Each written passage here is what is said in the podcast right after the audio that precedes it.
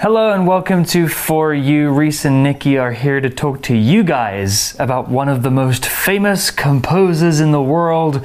His name is? Hans Zimmer. What a cool name. Have you heard this guy before?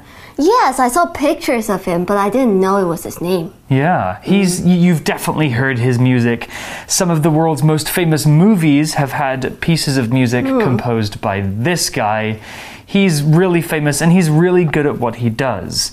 So the article today is called Hans Zimmer, the man behind the musical magic of movies.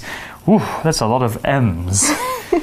Do you like music? Yes, but I'm not familiar with music and movies. Hmm. We mm. call them soundtracks, which is hmm. actually a word that we'll talk about in the article. But I really like listening to the soundtracks of movies. Sometimes I listen to them when I'm studying. oh. They help me focus. Well, let's learn about this guy and the music that he created. Reading Hans Zimmer, the man behind the musical magic of movies. The strings swell and fill up the theater. The drums pound. The brass section powers into the mix. Immediately, you know this could only be a Batman movie. What kind of magician could make such music? For over 30 years, Hans Zimmer has been creating the themes we all know for some of the world's best love stories. Zimmer lived in Germany until he was a teenager when he moved to London, UK. He started his career playing keyboards and synthesizers. In an interview with synthesizer company Moog Music, he spoke about his early choices. As a teenager, he only had enough money to buy one thing. Was it going to be a car or was it going to be a mini Moog? He laughed, adding, I still don't drive. Zimmer's big break came when he composed the soundtrack for the 1988 movie Rain Man. For this, he was nominated for an Academy Award, and this changed Zimmer's life. It was only the beginning, however, as even greater successes would follow. The article begins with a very evocative piece of writing. It says, The strings swell and fill up the theatre. The drums pound. The brass section powers into the mix. Wow, it feels like I'm really hmm. there listening to the music. Well, before we find out what's happening, let's talk about a few of these words, and they're both musical instrument related words. So we have the words strings and drums. Strings are instruments that use strings, like violins, cellos, and bass.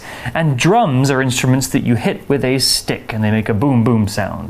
今天的课文呢，一开始就给我们一些乐器，the strings, the drums, and the brass section。string 这个字本来是线或者是绳子的意思，那什么乐器会用到这些东西呢？ 答案就是弦乐，也就是大中小提琴等等。那 drum 就是鼓，drums pound 也就是鼓连续打击咚咚咚的声音。那另外还有一个片语 fill up 就是充满、弥漫的意思。 You know, I'm not very good at playing musical instruments, but I do love hitting a drum with a drumstick. It's kind of like. I don't know how to do it. No, it Just just, like do it randomly. just makes a loud noise and it's good stress relief for me. Exactly. The article also used the word brass. Now, brass is spelled B R A S S. You could also pronounce it brass. Brass are musical instruments made of brass, such as trumpets and trombones. It's a kind of musical instrument, and brass is this material that's a shiny brown gold metal, and it's actually made of copper and zinc, which are two other kinds of metal.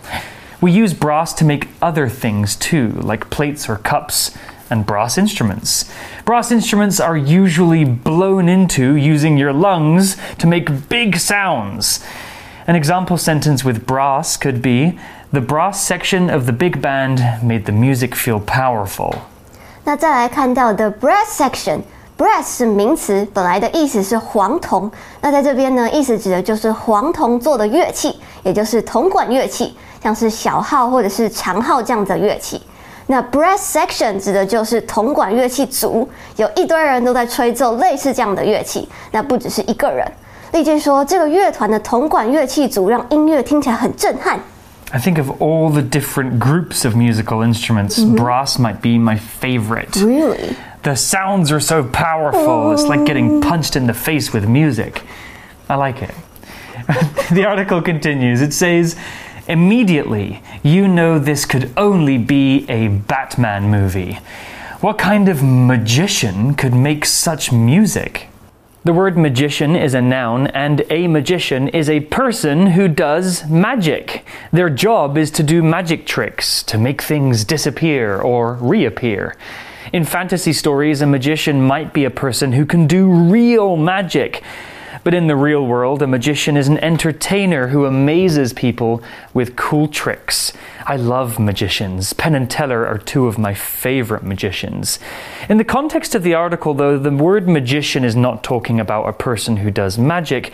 It's a way to exaggerate the skills of the composer, saying that the music that he makes is so good, it's as if he used magic to make it. Here's an example sentence. The magician did an amazing trick where he made a woman disappear. 接着课文就说，你马上就会想到这样的音乐，只可能是蝙蝠侠的电影。那是怎样的魔术师可以创造出这样的音乐呢？Magician 是名词，就是一个会 magic 的人，就是魔术师、巫师。When people ask you, "Wow, how did you do that?" you can say to them, "Well, a magician never reveals his secrets." 但是在这边，课文的 magician 并不是真的是指有一个魔术师会做音乐，而是指一个技术呃技巧高超的人，像是一个音乐的魔术师一样。Like us, Reese, we are kind of like magicians ourselves, because we can make English easy to learn. Just like magic.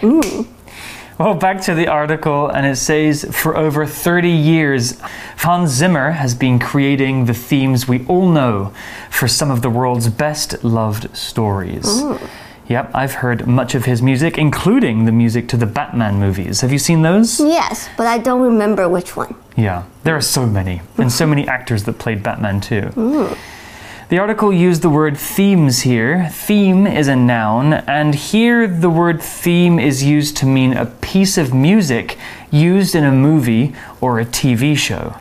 A theme is more than just a piece of music, though. It's usually the main piece of music that's used over and over again, and that everybody recognizes as being from that movie or TV show. 接着我们就要介绍到重点人物了，也就是 Hans Zimmer。 那课文就说他已经做电影配乐跟主题曲做超过三十年了。那这边我们看到了现在完成进行式的用法，has have been doing something，也就是说从过去到现在的时间都在做这件事情，而且呢在未来也会继续做这件事情的意思。For example, I've been teaching English for seven years, and I will not stop teaching till the day I die. Theme 是名词，大部分的意思呢是主题。For example, the theme we have today is movie and music. 那在这边，theme 指的是电影的主题曲。 Well, back to the article, and now a bit of information about Hans Zimmer, the composer. Zimmer lived in Germany until he was a teenager when he moved to London, UK. He started his career playing keyboards and synthesizers. Oof, that's a complicated word. Let's talk about the word career first before we talk about keyboards and synthesizers. A career is a job that you do for a very long time, perhaps what you spend most of your life working toward. If you may have many jobs in your life, but a career is one kind of work that you do for a long, long time. So you can have a career with jobs in many different companies. If you have a career as a music composer, you might work for many different studios or movies. Here's an example sentence for career. My dad had a 40 year career as a teacher before he retired at the age of 65. 那接着课文就告诉我们呢，他是从德国搬到英国，然后他就开始了他的音乐人生涯。Career 是名词，指的是职业或是生涯，和他的工作，嗯、j o b 或跟或是 work 比较不一样，通常指的是一个比较长期，甚至是一辈子的工作。So for example. If you want to become a president, so you have to spend your whole life doing politics. 那从政这件事情呢，就会是你的 career. Career. So your career is as a teacher. Yes, You might work for many different schools, but you'll be a teacher for your whole life. exactly. We also saw the word keyboard, which is another kind of musical instrument. A keyboard is an electronic musical instrument similar to a piano, but a keyboard can make many different sounds like different instruments according to the settings. It's kind of like a small piano, it has black and white keys, but a hmm. keyboard uses electricity. And you can make funny sounds like the dictionary button. You remember that one? Exactly. Dictionary. And you can dictionary. record it. Yeah. and then replay it. Hmm. It's very good for practicing. An example sentence with keyboard could be I learned the keyboard when I was younger, but I haven't played in years. 那刚刚课文呢就讲到了 keyboard 跟 synthesizer。keyboard 是名词，原本的意思是键盘，像是电脑的键盘。那在这边的意思是键盘乐器，也就是电子琴的意思。那 synthesizer 是合成器，通常呢上面也会有一个 keyboard，让你可以按出不同的音。但是在 keyboard 上面呢，呃，可以会有一些可以调整的按键啊，或者是旋钮，让你可以加入不同的音色。用这样一个小小的东西，就可以仿出很多不同乐器的音色。I love the sound of a synthesizer. It kind of sounds like 80s rock music, right? And it kind of feels like you're in a like a sci-fi setting. Oh. Very good synth wave is a genre of music mm. and it's really good for listening to when you're walking down the street at night and you have the neon lights and it's raining. Oh, I'm not familiar with synthesizers. Have a look. Mm. Well, back to the article, it says in an interview with synthesize, synthesizer company Moog Music, he spoke about his early choices. As a teenager, he only had enough money to buy one thing. Was it going to be a car or was it going to be a mini Moog? He laughed, adding, I still don't drive. Hmm. So, from a very young age, it seems that Zimmer was really into music hmm. to the point where he would spend all of his money on musical instruments and not Instead of a car. yeah, maybe hmm. something that he needed to to move around. Well, back to the article, it says Zimmer's big break came when he composed the soundtrack for the 1988 movie Rain Man. There are two words from the article to discuss here compose and soundtrack. Compose is a verb and it just means to make music, to write and direct the sounds that make music. A person who composes is a composer. We also saw the word soundtrack, which is a noun. The soundtrack to something is the music that plays in a movie or a TV show or a video game. The soundtrack contains all of the songs played in the movie or the media. Sometimes soundtracks will contain songs made by other people. Sometimes the soundtrack will be specifically made for that movie. 那 Hans 在年轻的时候，他就买了合成器，决定要做音乐。那他是什么时候开始大红大紫的呢？就是在一九八八年的时候，他为电影《雨人》的原声带作曲的时候。Compose 是动词，指的是作曲。 To compose is to create, to come up with the melody。那作曲的人，作曲家就会是 composer。那通常写歌的人，我们都会统称为 songwriter。但是呢，它其中就有分 composer 写曲的人，或者是 lyricist 写词的人，或者是编曲的人，我们就会用 arranger。那在另外，我们看到 soundtrack 指的就是电影的配乐或者是原声带，也就是有一张专辑里面的歌全部都是出现在这部电影的歌。Wow. The language here tells us how many people are involved with creating a piece of mm, music. A lot. So many people. One to write the music, to write the mm-hmm. words, to compose the sounds. Ooh, it's a complicated process. Well, now back to the article and more about Zimmer and his life. For this, he was nominated for an Academy Award, and this changed Zimmer's life. Wow, that's a pretty big award. Some mm. people might say it's the biggest award there is. But before we talk about awards, let's talk about the word nominate. Nominate is a verb and it means to officially suggest that someone should be given a job or that someone should receive something like a prize. To recommend, essentially, is to nominate, that somebody should win something because they did something great. You could be nominated for an Academy Award, also known as an Oscar, Oscars. or if you're a singer or a songwriter, you might be nominated for a Grammy Nominate 是动词，意思是提名，也就是说，可能有很多人要角逐某一个奖项，那把范围缩小到几个人。So these people are nominated for a certain prize。不只是前面讲到这些电影音乐的奖项可以被提名，像是诺贝尔 the Nobel Prize，you can also be nominated for a Nobel Prize。 not middle, not in the million years. Maybe you can get the Nobel Prize for teaching. Is that even a thing? No, but we can make it one. Okay, thank you. The next word is the word award, which we've used a few times already. An award is a prize given to somebody for doing something amazing or for being the best at something. An award is often a small statue or figure, but it might not be worth any money or be very useful. It's just a thing that lets everybody else know that you won. Although sometimes when you get an award, you also get a cash prize.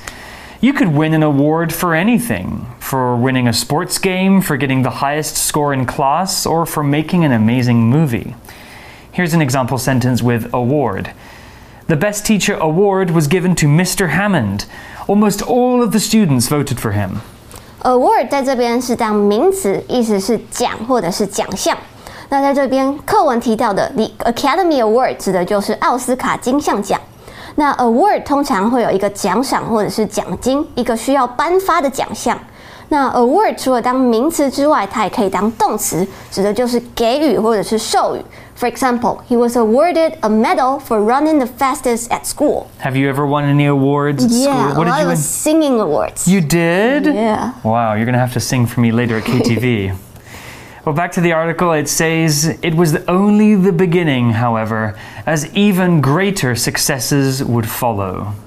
So it looks like Zimmer has a bright future ahead of him. Hmm. This is just the first step in a journey to success. Let's talk about this word success. It's something that achieves positive results and a successful person. Success is a noun, and it's the thing that you do that has good results, or the result that you wanted. You want to do a thing and you do it, it's a success. It's accomplishing an aim or purpose, something you were trying to do. The successes of a person are the good things that that person has done in their life.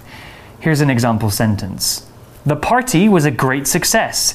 Everybody had a really good time. 最后课文就说，提名奥斯卡金像奖对他来说只是一个开端，之后还有更多的成功等着他。 Success 是名词，指的就是成功，也就是说达成了一个特定的目标，或者是获得一些殊荣、荣耀的意思。那它的形容词会是 successful。So for example, the party was a great success. We can also say that it was a successful party. Very successful indeed.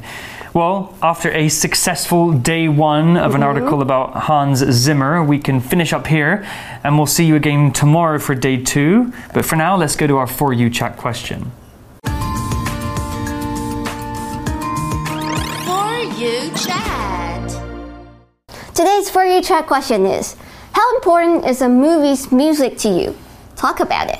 A movie's music or soundtrack is very, very important. Mm. It really helps you understand the feeling of the movie and the atmosphere that it's trying to create.